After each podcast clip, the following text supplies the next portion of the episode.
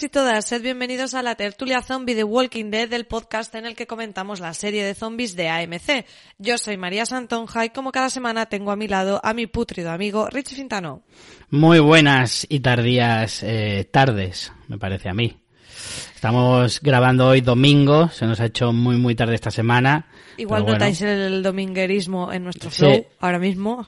El dominguerismo como concepto es algo que me encanta, por un lado. Y por otro lado, eh, sí, esta semana ha sido muy compulsa. Teníamos a María incapacitada vocalmente el día que íbamos a grabar por culpa Sí. de un dentista. Los Y- dentistas los carga el diablo. Sí, el dentista es el mayor enemigo del podcaster, quizá. Puede ser, ¿eh? Yo creo que de la humanidad en general. sí, también. Toda la gente que haya llevado ortodoncia mm, lo compartirá conmigo. Los Seguro. dentistas en, en- en el apocalipsis zombie se harían de oro, ¿eh? Porque la verdad que los zombies no es que tengan muy buena dentadura. Por lo que sea. Bueno, ni eso ni otras cosas. Claro, claro. También es verdad que preocuparte de los dientes de un zombie cuando el resto del cuerpo está como está. También, Oye, acuérdate eh, la técnica de misión de quitarles los dientes a los zombies para, para llevarlos Maravillosa como técnica. Eso estaba muy bien pensado, ¿eh? Sí, sí, sí, sí. Eso estaba muy bien pensado. Bueno, pues nada, pues con este flow dominguero vamos a comentar el episodio 10 de la temporada 10 de Walking Dead, titulado Acecho. El título original es Stalker. Se emitió en su cadena original AMC el 1 de marzo y aquí en España lo pudimos ver a través de Fox España el 2 de marzo. Un episodio, Richie, que a mí me aburrió un poquillo. No sé tú cómo lo viste. Pues a mí me ha gustado, ¿eh? A mí me ha parecido muy interesante. Creo que nos eh, habla de cosas... Bueno, la primera parte, de hecho, la parte de, de, eh, las entradas al túnel y tal, me ha gustado mucho eh, en ese previo a la, a la presentación. Y no sé, yo creo que es un episodio que mantiene bastante el nivel del anterior. A mí sí me gusta bastante. Me gustó bastante más el anterior a mí, pero bueno, eh, está bien, tiene cositas chulas, tiene cositas que también son un poco porque lo dice el guion, eh, ahora lo veremos. Y si te parece, vamos a ver directamente ya la trama. Ya se han descubierto el paradero de, bueno, de un personaje que teníamos desde el parón sin saber dónde está, ha aparecido de nuevo, me refiero a Lidia, pero también Gamma, que especulábamos aquí la semana pasada, qué habría hecho si se iba a la cueva a ayudarle, si se iba a Alejandría, ya se resuelve que se va a las puertas de Alejandría donde la reciben, pues, lógicamente con sospechas. Sí, eh, como decías, eh, la semana pasada pensábamos que podía haber huido o que podía, lo, que lo más probable es que hubiera ido para el grupo de, de los buenos, como también eh, vaticinábamos la, la semana pasada. Eh, creo que también es la, la opción más lógica, eh, desde luego. Eh, no sé, a mí la escena me gusta porque es como no hay que dar por sentado que simplemente por cambiarte de bando te van a coger, aunque nosotros los espectadores sepamos que probablemente lo hace de forma sincera, que o sea, no, no vemos ningún atisbo de que sea un plan urdido a espaldas de, de- Sí. del resto, o sea, no, no, no es un plan No es entre una alfa de alfa. Exacto, que sabemos que lo hace de forma sincera eh, y, y en cualquier caso, aunque nosotros lo sabemos, es lógico que ellos no y que de alguna manera digan, pues oye, mm, no me voy a fiar de ti así como así. Además es que con otros, con un tío que aparece en el bosque, a lo mejor fueran un poquito más benevolentes, que a lo mejor tampoco, porque no sabes de dónde sale. Pero siendo y menos un después de lo ocurrido con susurrador, Dante, que claro. tienen la desconfianza en un punto álgido. Claro, y con un susurrador, pues con más aún, o sea, con más, con más razón. Entonces, a mí esa parte de desconfianza y tal me gusta. De hecho, hemos llegado a un punto en el que hasta el propio cura Legañas ya se pone en plan destroyer. De Bueno, si, bueno, bueno, si hay que cortar dedos se cortan, si hay que arrancar dientes se arrancan. El, Eh, el cura Legañas está irreconocible, yo no Sí, sé sí, muy sí. bien todo esto de qué va, pero bueno, eh, con lo de Alfa estoy de acuerdo contigo de que como espectadores tenemos clara su motivación, ella ya no cree a Alfa, no la cree desde que supo que Lidia estaba viva y además pues tiene un gran remordimiento por lo ocurrido con su hermana y por un lado se aferra a esa idea de poder recuperar a su sobrino. Entonces, bueno, está bastante bien hilado todo. Lo que pasa es que, bueno, me gustó cómo ella explica la historia de que mm, guió a Aaron y le dio las indicaciones para ir a la cueva, que están en peligro y demás. Y como al final pues hay algo que está ocultando, obviamente, y desconfían y, bueno, cuando parece que la van a aceptar, Rosita le pega un meco, pero vaya, ya te digo. Que, está, está totalmente Lara Croft en este episodio, Rosita, como veremos también un poquito más adelante en otra escena. Pero bueno, como dices, es como la actuación lógica, ¿no? La meten preventivamente en la celda y lo que sí que me parece a mí que es un poco ya de, vamos a acelerar la trama es, la metemos en la celda porque no confiamos en ella, pero enseguida eh, ya hay una frase que les descoloca, ya ven que, que ella se derrumba, suelta ese mate a mi hermana, que además están bastante bien porque lo repite varias veces, es como esas palabras que ella misma no se atrevía a pronunciar en voz alta porque no quería hacer frente a lo ocurrido. Y ya eso es como suficiente para que de repente Gabriel y Rosita ya confíen en ella y le, y le dicen, bueno, vale, mmm, esto es la parte que no nos estabas contando, ya nos medio fiamos de ti y nos indicas. Entonces, bueno, me pareció que me gustó la parte en cuanto a, a que a ella le cueste aceptar esa parte y decirlo en voz alta, me parece que está bastante bien construido el personaje de Alfa, de perdón, de Gama, pero me parece también un poco precipitado que confíen en ella tan rápido, lo que pasa que la historia lo demanda así, en cierta manera. Claro, realmente, a ver, es verdad que es como, eh, es mi única carta con la que puedo intentar mm, que empaticen conmigo, que, que sientan algo de, de, de, lástima por mí.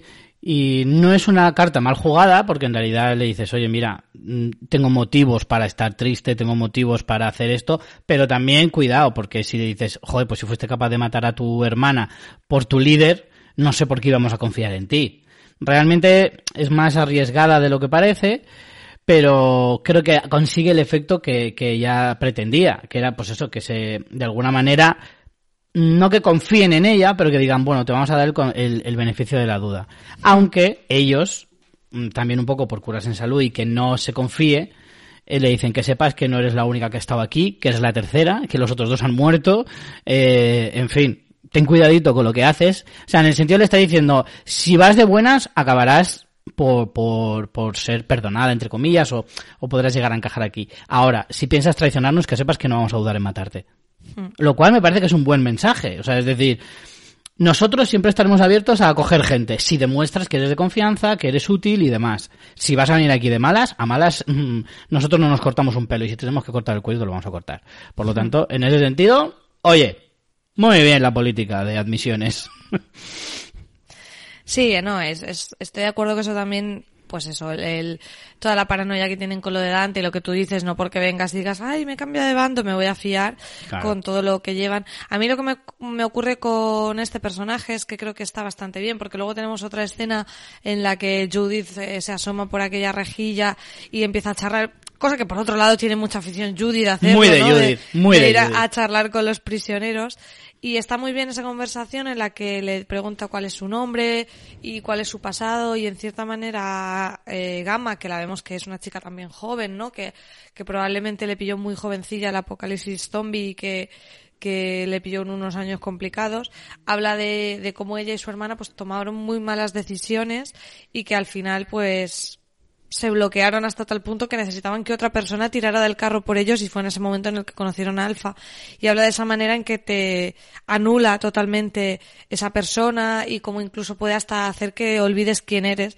Y está muy bien contado en esa escena, pero yo creo que la serie, con todo el tema de los susurradores, podía haber aprovechado mucho para para hablar del funcionamiento de las sectas de una manera un poco más profunda y me da la sensación que, que está hecho un poco de brocha gorda de ya te tienes que creer que esto como es una secta funcionan así y no te muestra bien esa manera ni, ni, con Gama ni con nadie, ni con Dante, que ya lo criticamos también, el hecho de que es como lo vemos ahí, que ha aceptado la misión de Alfa para que lo acepten los susurradores y ya está. O sea, ese punto sí que lo vimos chulo en el, en el episodio de Flashback cuando conoce a Beta, ese punto de la anulación, de la voluntad y de, y bueno, con eso mantra que se ha repetido una y otra vez que en este episodio vuelve a salir.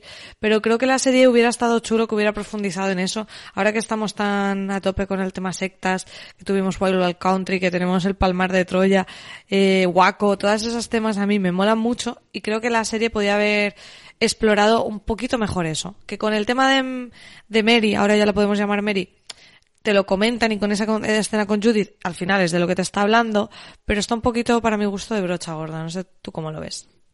Sí, yo creo que se han centrado mucho en la figura de Alfa y poco en la figura de los susurradores en conjunto. Sí.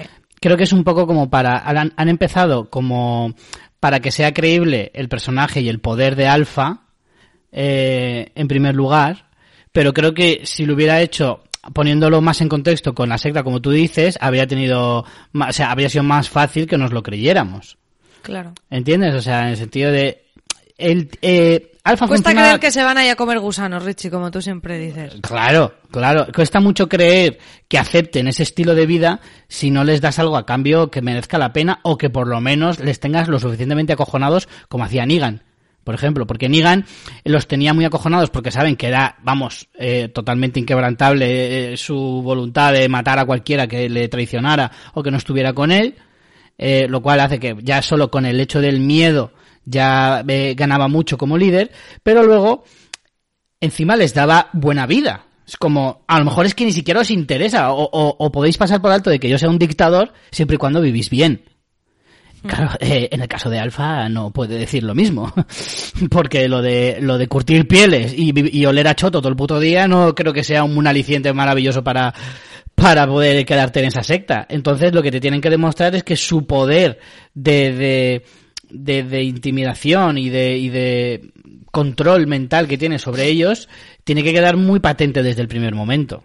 Y es verdad que Gamma lo explica bastante bien como nosotros estábamos pasando por un mal momento y no tuvimos más remedio y, y éramos débiles de mente y esta persona pues nos absorbió. Eso tiene toda la lógica del mundo, pero eso se tiene que extrapolar al resto de, gente de, de la secta. Y yo creo que tendríamos que haberlo visto más eh, con algún flashback, ¿no? De ver, pues, personas que es eso, que han estado en una comunidad y la comunidad se ha ido a la mierda y han perdido gente y han estado en otra y en otra y de repente, pues yo qué sé, una escena en la que ellos ya eh, conocen a Alfa y esos zombies que han ido viendo con temor están pasando por su lado y ellos sintiéndose inmunes a eso, ¿no? Algo así que digas, ostras, es que es que lo que me ofrece esta persona es la salvación, que de Claro. hecho es lo que pasa con las sectas eh, de corte religioso la mayoría, pero bueno, muchas que son ya no necesariamente religiosos, sino más espiritual, de coaching y de tal, al final te están ofreciendo la salvación. Y aquí creo que eso no se ha contado bien, de que sean personas que están pues que han vivido el trauma una y otra vez, una y otra vez, una y otra vez, y de repente ver como ese mantra que ellos repiten, pero pero desde ¿Pero sus ojos de, de esa evolución, ¿no? De, de lo de andamos entre zombies, o sea, andamos entre muertos, ta, ta, ta, y- y ver cómo eso para ellos es importante decir, ostras, esto a lo que yo temía, ahora me pasa por al lado y no hago nada, y no me hace nada, ¿no? Algo así contado a lo mejor con el pasado de Gamma o de alguna manera así que, entendieras el cómo al final esas personas ven que las decisiones de Alfa son las correctas y se unen ciegamente a ella, a mí me hubiera faltado. Pero bueno, en cualquier caso, la escena me parece bastante emotiva en cuanto a lo que ella cuenta de, de eso, de, de decir, hostia, ¿a- ¿hasta dónde he llegado, no? Por, por esta mujer. Sí, eso sí que creo que precisamente con la experiencia de, de Gamma es como tú mejor puedes personalizar ese poder en, en Alfa, de decir, eh, es que claro, como yo estaba tan perdida, esta persona me absorbió y entonces por eso ahora me encuentro en esta situación y demás. En ese sentido sí que lo puedes más contextualizar, pero bueno, en cualquier caso, eh, el discurso ha conseguido en parte su efecto de decir eso de lo que estamos hablando de que es el, el poder que ella tiene como como líder aún así eh, creo que lo que más le falta en, en la trama de los susurradores quizá sea el que conozcamos a más eh, de los secundarios porque de, de, de los Sí, que salvadores los entiendas como grupo, no como mm, alfa, beta y gamma. Fin. Exacto.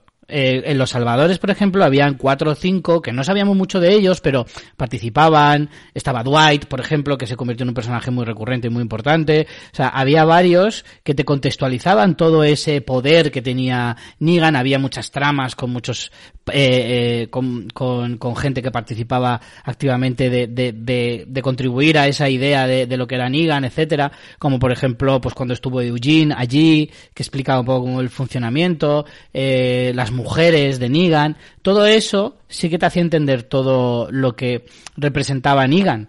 Pero en el caso de Alfa, simplemente sabemos que hay tíos que le obedecen y punto y se acabó. Solo conocemos el pasado de Beta de forma circunstancial, porque conocemos el de Alfa y el de Gamma, que lo estamos descubriendo ahora. Ya está.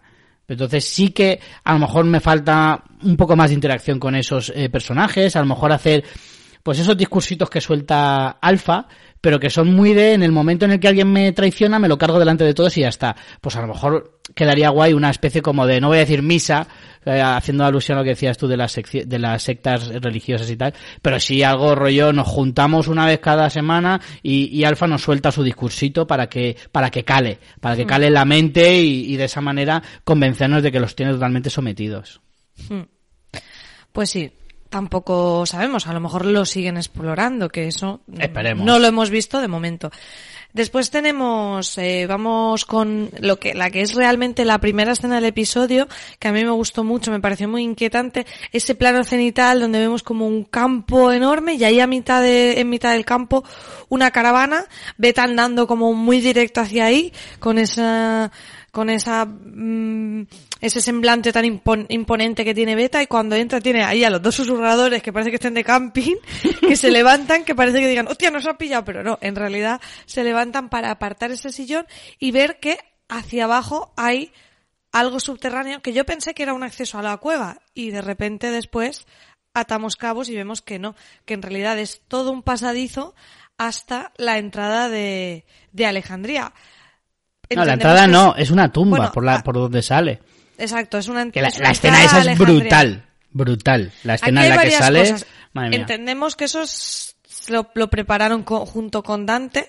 Lo que pasa es que luego creo que se llega a comentar que esa tumba es la de Dante, cosa que a mí ya no me cuadra. Me parece que, como tú dices, es muy guay porque además nos evoca en cierta manera los clásicos del género, ¿no? Con esa mano atravesando la tierra es muy, muy peli clásica de zombies.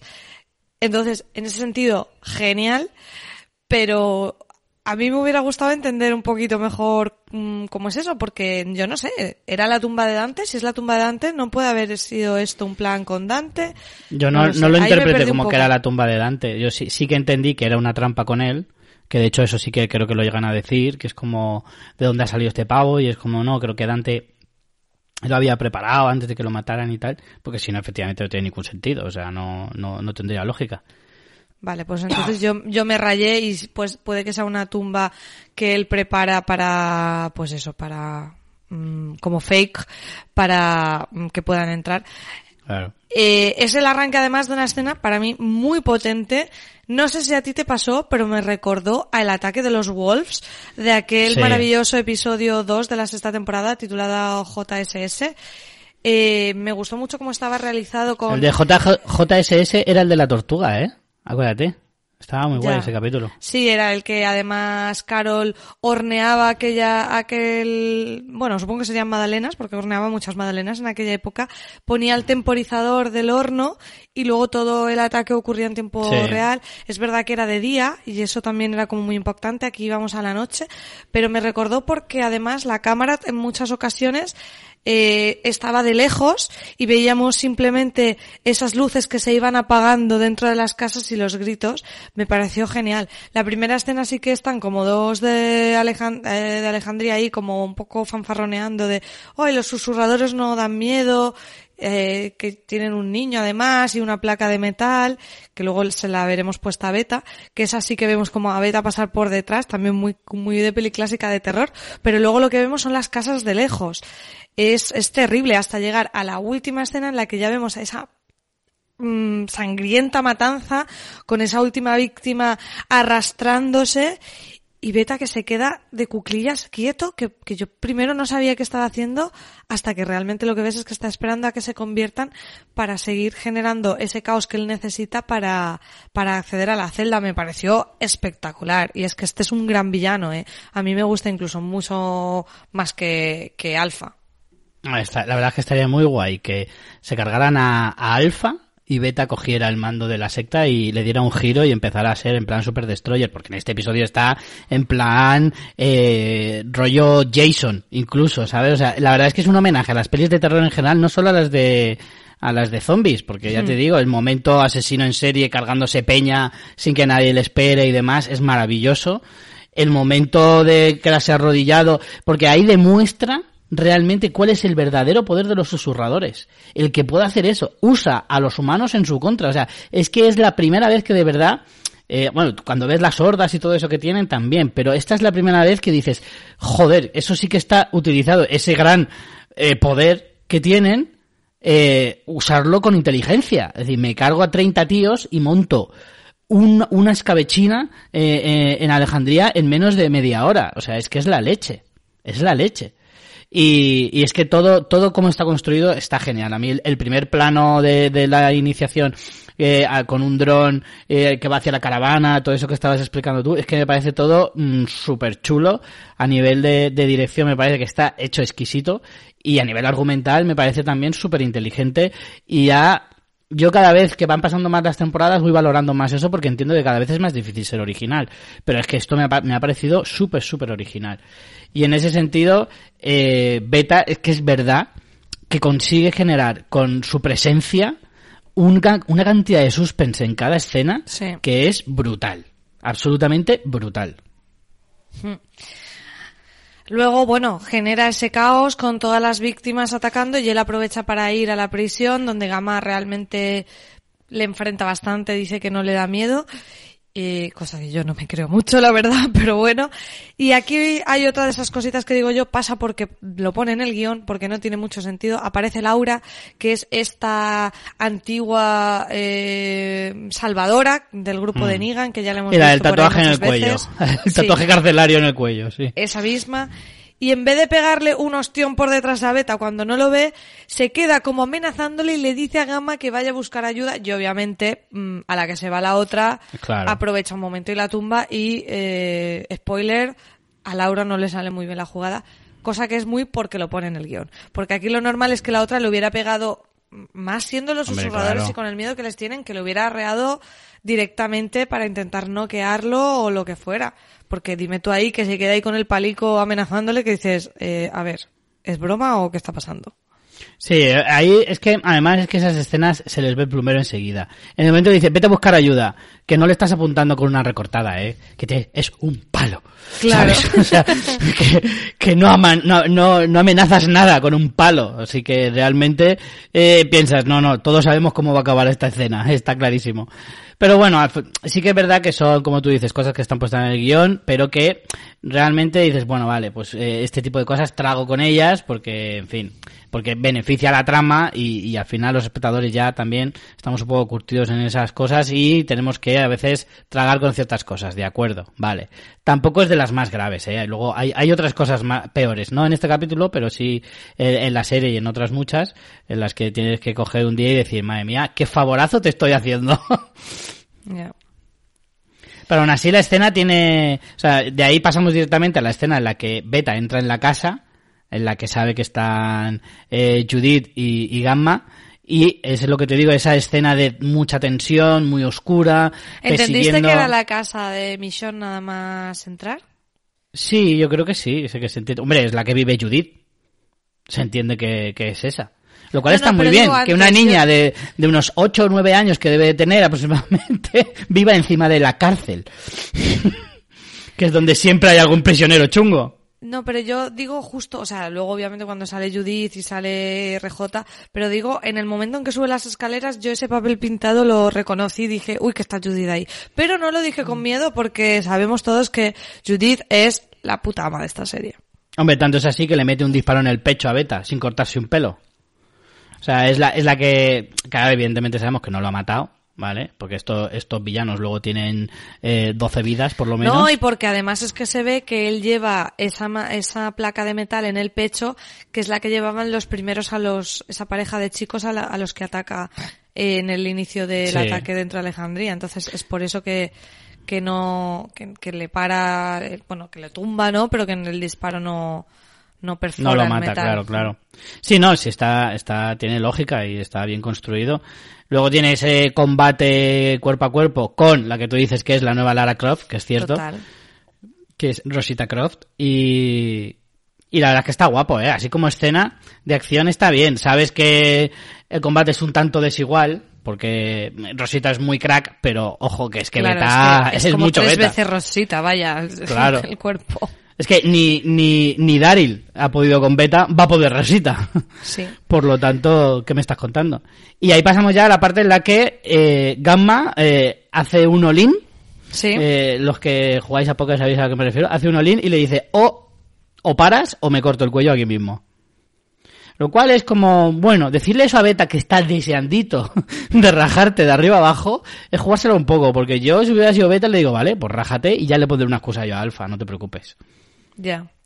Sí, aquí todo es lo que te digo que a mí me ha pasado mucho en este episodio que creo que pasan demasiadas cosas un poco porque sí, en mi opinión. Pero, pero bueno, ellos dos consiguen salir y otra vez el grupo que había estado, bueno, porque no lo hemos contado, el grupo de el nuevo G. padre Gabriel y unos cuantos más habían salido engañados por el propio Beta y los susurradores porque amenazaron a los que estaban de guardia de que tenían que mandar un aviso de que llegaba una horda y era mentira, encuentran a esos eh, ciudadanos de Alejandría, a esos vigilantes muertos, cuando salen ven que algo ocurre, que era una trampa para mm, sacar al máximo de guerreros fuera de la ciudad, pero se quedan como esperando a, a un poco a ver qué ocurre y emboscan a, Beta y a, y a Gamma y Beta también porque lo pone el guion, rodeado de 25 tíos y tías, consigue irse. Es un poco como, bueno, venga, vale. Esa fue la parte que menos me gustó. Fíjate que hasta ahora todas Sí. las que te estaba diciendo, pues eso, Sí, aún tiene un tragas, pase, aún tiene un pase. tragas y vale, pero esa son 25 personas con, con, con pistolas y, y, y rifles. Hmm. Y, y no podéis seguir corriendo detrás de él a buscarle. Me- ¿Qué me estás contando? O sea, sí. no, eso sí que ahí ya, no, por mucho que lo ponga el guion, ahí no tragas. Sí, a mí ¿Sabes? me pasó igual. Y, eh, o sea, había habido, los otros eran como más pequeñitos, pero bueno, bueno, bueno, pero en este fue como, ya aquí me parece que os habéis pasado. Sí. Pero bueno. Eh, nada, al final parece que a Gamma la creen, la perdonan, porque el final del episodio será subiendo a ese carro con Rosita también, presentándose con el nombre de Mary, yéndose a Hilltop. Entendemos que también para que vea a su sobrino, que es lo que le habían prometido. Sí. Y, y bueno, entre- Be- Beta volverá al grupo eh, y supongo que le contará lo ocurrido a Alfa. Lo que está claro es que ya la Guerra Fría ya no es Guerra Fría. Aquí ya hay un enfrentamiento claro y directo entre los bandos. Porque, por el otro lado, tenemos la otra trama del episodio que es ese Daryl que se ha quedado ahí agazapado, investigando una nueva entrada para la cueva para, para salvar a Connie y a Magna Sí. que encuentra precisamente a un grupo con Alfa que salen como de una puerta. A mí sí me parece que es como un acceso a la cueva, ¿eso? ¿O qué, qué te parece a ti? ¿Que están sacando zombies de ahí?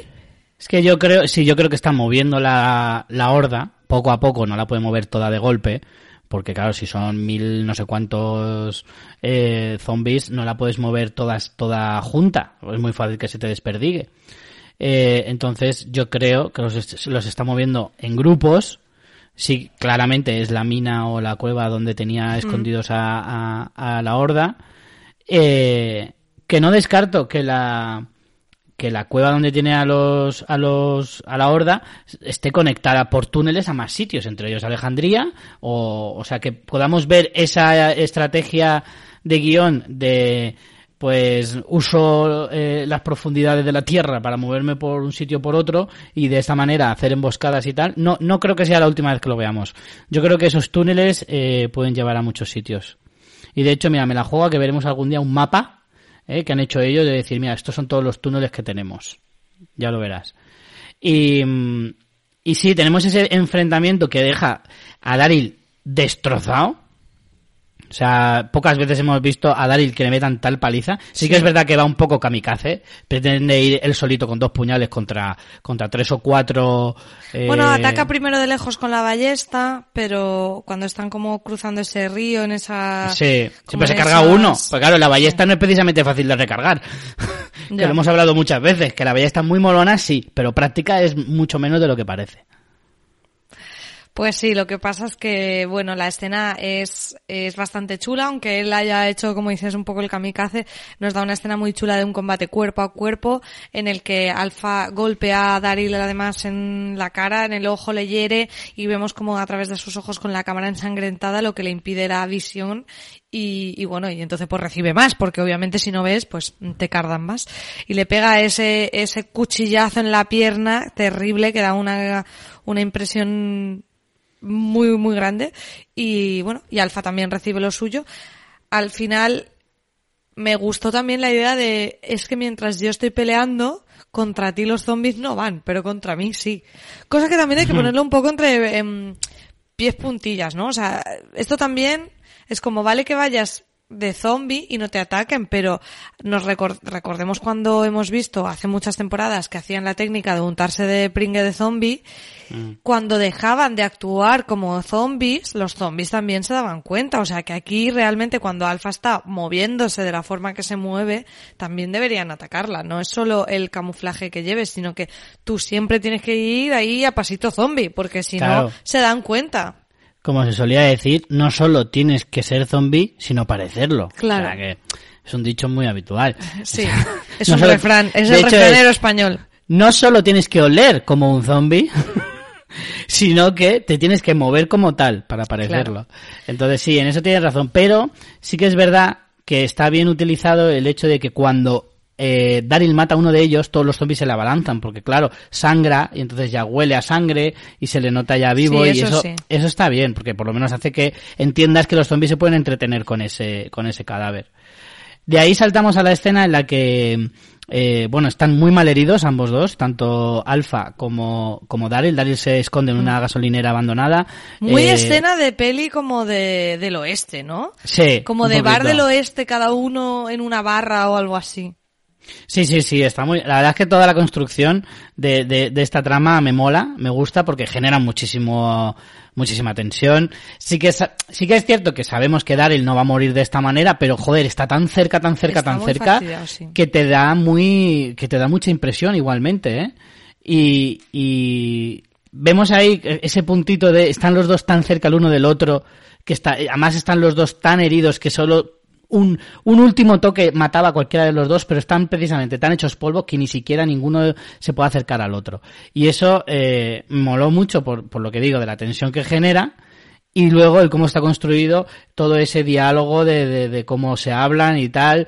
Eh, Alfa hace... Alfa con sus mierdas también, la, luz, la oscuridad, no sí. sé sí, es muy cansina, eso sí que es verdad, es muy cansina. Pero bueno, consigue eh, atraer a unos zombies que me encantan. Estaba deseando llegar a este punto para hablarte de los zombies muy que son estos zombies, eh, por cierto. Te voy a decir una cosa. Son zombies de gimnasio estos. Son zombies descartados del barco de piratas del Caribe. O sea, me han encantado. Uno que viene enzarzado como si se hubiera tirado por una ladera rodando, que es maravilloso. Otro que le salían setas yo digo, qué maravilla, qué maravilla. Esto parece descartes de Piratas del Caribe, total, te lo digo en serio, ¿eh? Era maravilloso, del barco de Davy Jones. Parecían salidos de ahí. Y, y la escena está muy chula, ¿eh? Y entonces tenemos ahí el momento cumbre, y es que descubrimos qué ha pasado, por fin. Vuelve Lidia, que hemos estado especulando sobre esto ¿Cuál varios episodios. En su caballo a mitad de la batalla, ¿no? También te digo, pero bueno. Tal cual, tal cual. Es que por eso te digo que este episodio mm, demasiados saltitos de fe. A ver, a ver, a ver, yo aquí tengo que romper una lanza en favor de la serie porque sí que es verdad que cuando pasa una cosa de estas, lo único que puede dar un giro es que venga alguien y salve el día. Claro, no, eso aquí no había otra, ¿no? Y ya lo sabemos, que va a pasar. Ahora, también te digo que, que cuando llega y está con con Alfa moribunda, que Alfa le pide como que acabe con ella, realmente como para provocarla para que ella cruce esa línea y se convierta en lo que ella quiere y tal, bueno, todo tan oscuro como es. Por un momento pensé, madre mía, que se cargan a Alfa, ¿eh? Sí, yo también. Yo también. Eso es otra cosa que, que, bueno, a pesar de las salvedades, es que yo creo que la trama está muy chula. Porque Lidia demuestra que ya tiene muy claras sus convicciones, que Alfa, incluso a punto de, de morir, es mm, muy desagradable porque le dice, mamá, y le dice, no me llames así. o sea, estás a punto de morir y lo único que, te, que te molesta es decirme, no me llames mamá, por favor. Madre mía. es que para darle dos leches, de verdad. Total, que, que le pone el cuchillo en el pecho y le dice, mátame, y la otra, no, no, no, no, no, te estás equivocando, yo no voy por ese camino, por mucho que a ti te gustaría.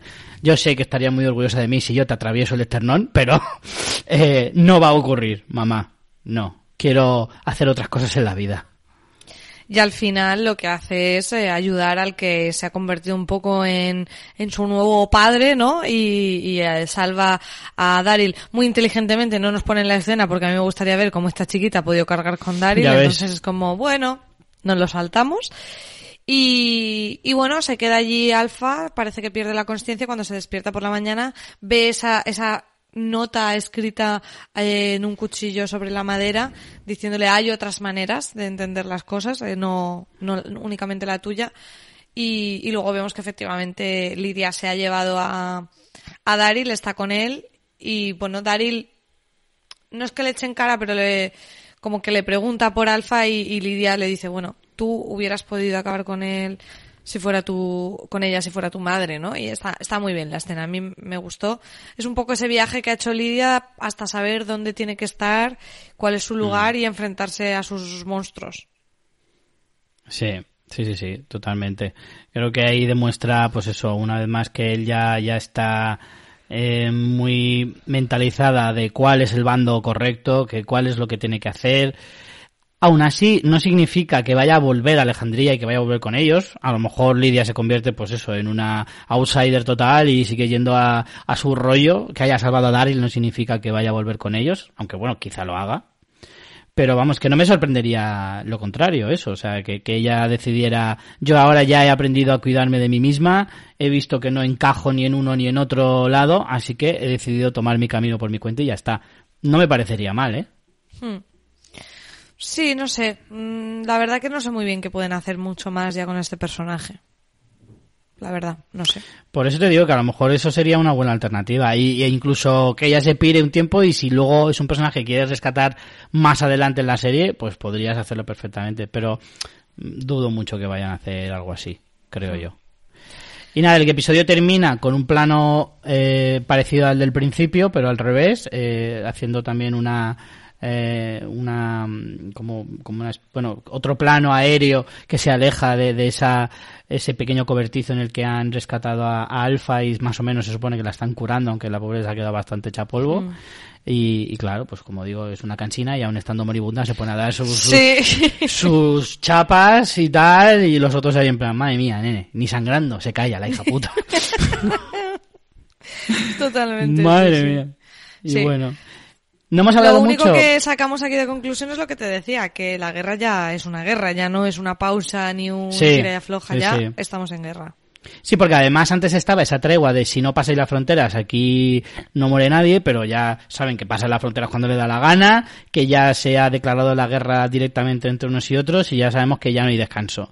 Ni treguas ni nada. Ahora ya es estrategia pura, a ver quién puede más y a ver quién, quién muere antes. Eh, te iba a decir que hemos hablado poco de, de los diálogos que ha habido entre Rosita y el cura de Gañas, que no son tampoco muy relevantes, pero que habla mucho de la situación de es que yo no actual. entiendo el personaje del cura Legañas ahora mismo, ¿eh? No, la verdad es que está un poco perdido. Sí que es cierto. De todas formas, yo tengo que decirte que la relación de, de estos dos está abocada al fracaso y que tienen los días contados porque es que no pegan ni con cola y es que cada capítulo que aparecen juntos se demuestra que es que esa relación se tiene que acabar ya. ya. Claramente. Hmm acabará con Eugene al final por descarte. Ha tenido que morirse uno, que el otro volverse un poco tarumba.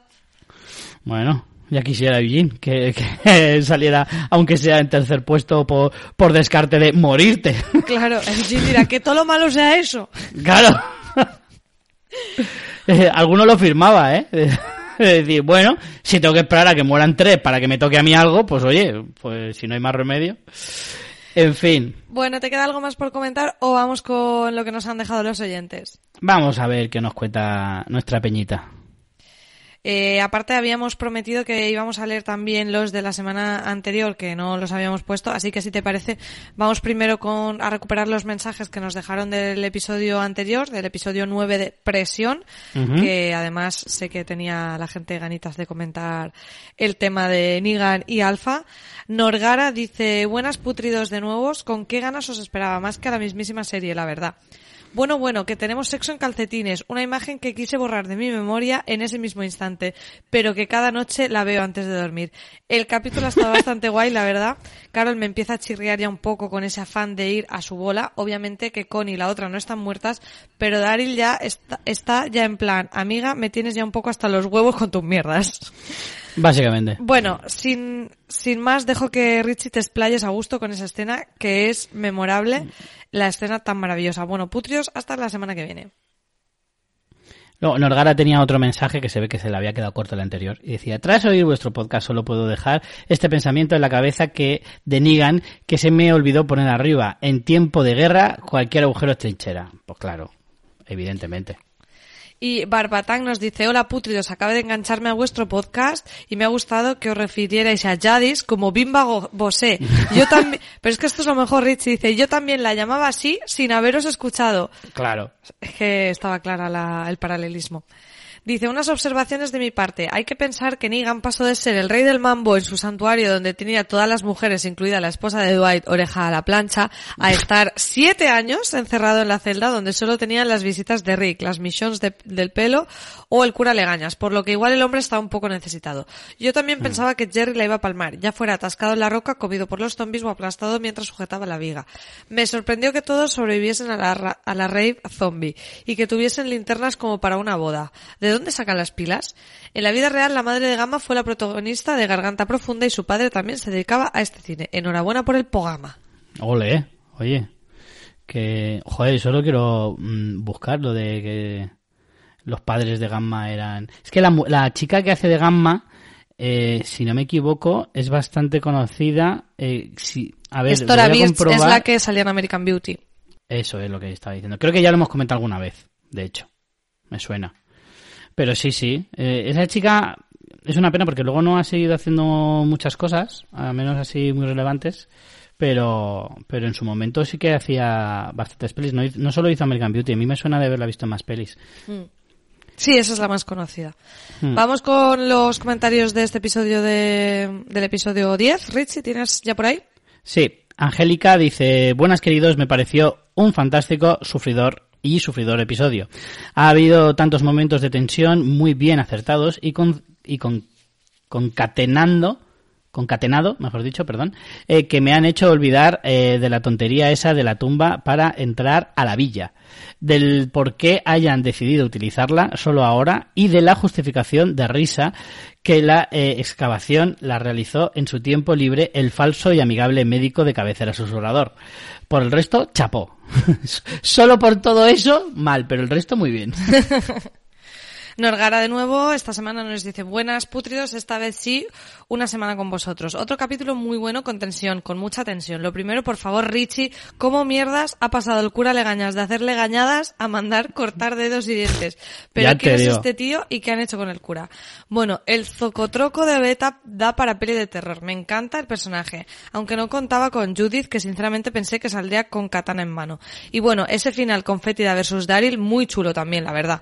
Y se ya eh, se soplan ya vientos de guerra porque tras esta incursión creo que ya, sí que sí. Venga, deseando escucharos. Me gusta mucho lo de Zocotroco. Zocotroco para referirnos a Beta, que significa persona grande y demás. Me gusta Zocotroco. Eh, Malfoy nos dice, muy buenas chicos, ya os echaba de menos el capítulo 9, solo decir que a mí, en lo personal, me pareció un poquillo aburrido. ¡Qué fuerte, Lauri! No tuve esa sensación de claustrofobia, la verdad. Eso sí, capítulo de odiar a Carol terriblemente. Además, sí que es cierto que ya no piensa ni en las consecuencias de sus actos, ni a quién se puede, ni a quién puede afectar. Quiero decir, estaba claro que ella quería acabar con la horda eh, a modo suicidio, pero, colect- pero colectivo, porque ni esperar a, a que salieran los demás, ella tiró para adelante y listo. Muy mal, Carol, muy mal. Eh, tema Alfa y Negan. Pues quiero creer que todo es una estrategia y sí, qué asco ver ese beso con la máscara, por Dios. Por el contrario, el capítulo 10 me ha gustado muchísimo. Aquí sí que he tenido eh, un tensu en tensión todo el capítulo, sobre todo eh, viendo cómo Beta se cargaba a gente de Alejandría sin piedad y la frustración de decir, joder, que está aquí, daos cuenta, por Dios. A Daryl aquí también se le fue la olla eh, porque se arriesgó demasiado, yo lo vi muerto varias veces y, y porque poquito tenemos a Alfa muerta, Dios. Bueno chicos, espero con ansias la tertulia, un besazo. Y luego decía otro mensaje que se le había olvidado, a Lauri Malfoy y nos decía, ah, y se me olvidaba, ojopocho, arroba, perdón, eh, hashtag ojopocho, eh, con carita de intenso todo el capítulo. Ha sido una fantasía. Hay que decir que el momento de, de ojopocho eh, en el que dice, no, mira este alzacuellos, o sea, rollo en plan, que no te deje engañar, que a mí la gente me miente todos los días y yo sé pillar a todos. Ese momentazo de cura de engañar me moló, me moló bastante. El rostro de Beta dice, hola, capítulo bueno donde fui una de las estrellas. Entré a Alejandría como zombie de vídeo de Michael Jackson y repartiendo cuchillo, tal carnicero de pueblo. Lidia salvando a Daryl y dejando a Alfa herida eh, de muerte tirada. Se viene una buena. Esperando el siguiente episodio, saludos. R.O dice, ha sido el mejor comienzo de temporada en años. Muy bien por los nuevos showrunners. ¿Creen que este haya sido el descenso definitivo a la locura de Alfa? Porque hasta hoy, más que loca, se le, se le veía extremadamente calculadora y en, y en personaje todo el tiempo.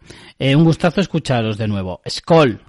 Creo que, creo que se ha confundido el podcast.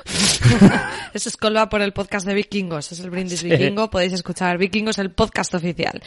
Apio Bohemio nos dice, buenos días, zombie maníacos. Oye, que se acabe esta serie ya. Un saludo. Gracias por pasarte, Apio. Eh, Jubian dice, capitulazo, cuando sale Terminator debajo de la tumba pensé que era Jesus Zombie.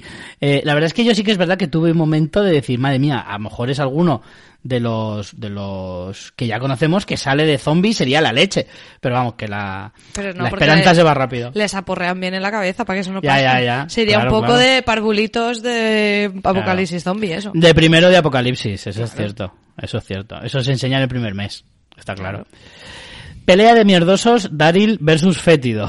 Quedan en tablas. ¿En serio? Daryl ya no es lo que, lo que era o qué. Eh, esa parte no me gustó al 100%. El roñoso Daryl con un poco de sangre en la cara y no ve. Si es que con frotarse un poco los ojos se limpiaba y listo. Se le ha olvidado eh, qué es asearse.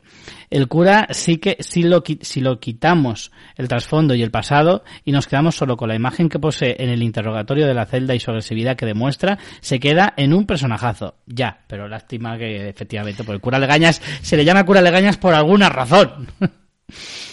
Normal que, sigo con el mensaje de Julián, decía, normal que tenga eh, loquita a Rosita, claro. Eh, con capítulos eh, así, no entiendo a los haters. Saludos. El muerto que no anda dice, pero ¿esta mierda qué es? Poner cacha fresca para aumentar audiencia como Juego de Tronos, como si Samantha Morton y Jeffrey Dean Morgan fuesen lo mismo que Emilia Clarke y Jason Momoa. A ver, no siempre que se pone una escena Vaya de comparación. sexo, no siempre que se pone una escena de sexo es para mm, aumentar la audiencia. Eh, puede tener una función narrativa, si eso, ¿no? Que de hecho Ya. debería ser por eso que se pongan escenas de sexo, no para aumentar audiencia y enseñar cacho, porque cuenta algo y en este caso cuenta algo, ¿no? Mm. Ah, De hecho, creo Aunque que... sea desagradable de ver. Eso sí, pero de hecho creo que The Walking Dead no es una serie que abuse precisamente de enseñar cacha y de poner a tías buenas todo el tiempo. Porque la verdad que es bastante variopinta la serie y se ven muy pocas escenas de sexo en realidad. De hecho, yo creo que no vimos sexo, eh, creo que salvo Lori y, y, Shane. eh, en, las- en la primera o segunda temporada, creo que no volvemos a ver sexo, creo, pf, mucho tiempo después. Bueno, eh, está Maggie y, y, y Glenn, pero vamos, que son como muy contadas en las primeras cinco temporadas, quizá. Sí. Elber Galarga dice, hostia, no, no lo he visto venir. Me ha pillado de sopetón, totalmente. No lo he visto venir. Bravo por ti, Elber. Creo que la serie encontró la fórmula para crear. No, hostia, es verdad, es que solo cuando, cuando, cuando he sentido el, el, el resonar en mi cabeza he dicho, hostia, qué crack, me la ha colado. A ver, sigo. Eh, creo que la serie encontró la fórmula para crear esa tensión que tanto anhelamos eh, los fantásticos. Los fanáticos, perdón. Joder, fantásticos tú y yo. Los fanáticos. Por momentos me olvidaba que se estaba eh, viendo una serie. Parecía algo mejor trabajando, hablan, hablando de la intensidad de los momentos. Solo me explico Cómo, eh, solo no me explico cómo Beta salió de debajo de la Tierra. Espero que, al igual que Alpha, regresará más peligrosa que nunca. Daril venga como toda su rabia. Uf, me lo ponéis difícil a veces, eh, también os lo digo. Eh, al parecer van a obligar al cura a ser el mero mero de la comunidad. Pues ya se llevaron a Rosita. Me gusta el personaje de la susurradora mucho más que el de Lidia. Espero eh, no la maten pronto. Saludos desde Puerto Rico. Pues un saludo para ti, el verga larga. Bueno, pues hasta aquí los comentarios y también nuestro episodio del podcast. Ya sabéis, un poquito tarde esta semana. Mañana ya tenemos episodio de nuevo. Así que nada, Richie, nos vemos la semana que viene para comentar el episodio 11, que esperemos que nos dé para mucho. Y a todos vosotros muchas gracias por escucharnos. Sí, va a ser, está pinta que va a ser una buena parte de temporada. Esperemos que mantenga el nivel y bueno, aquí estaremos para contarlo. Así que María, pues eh, nos vemos la semana que viene, pues. Hasta la semana que viene. Chao. Chao.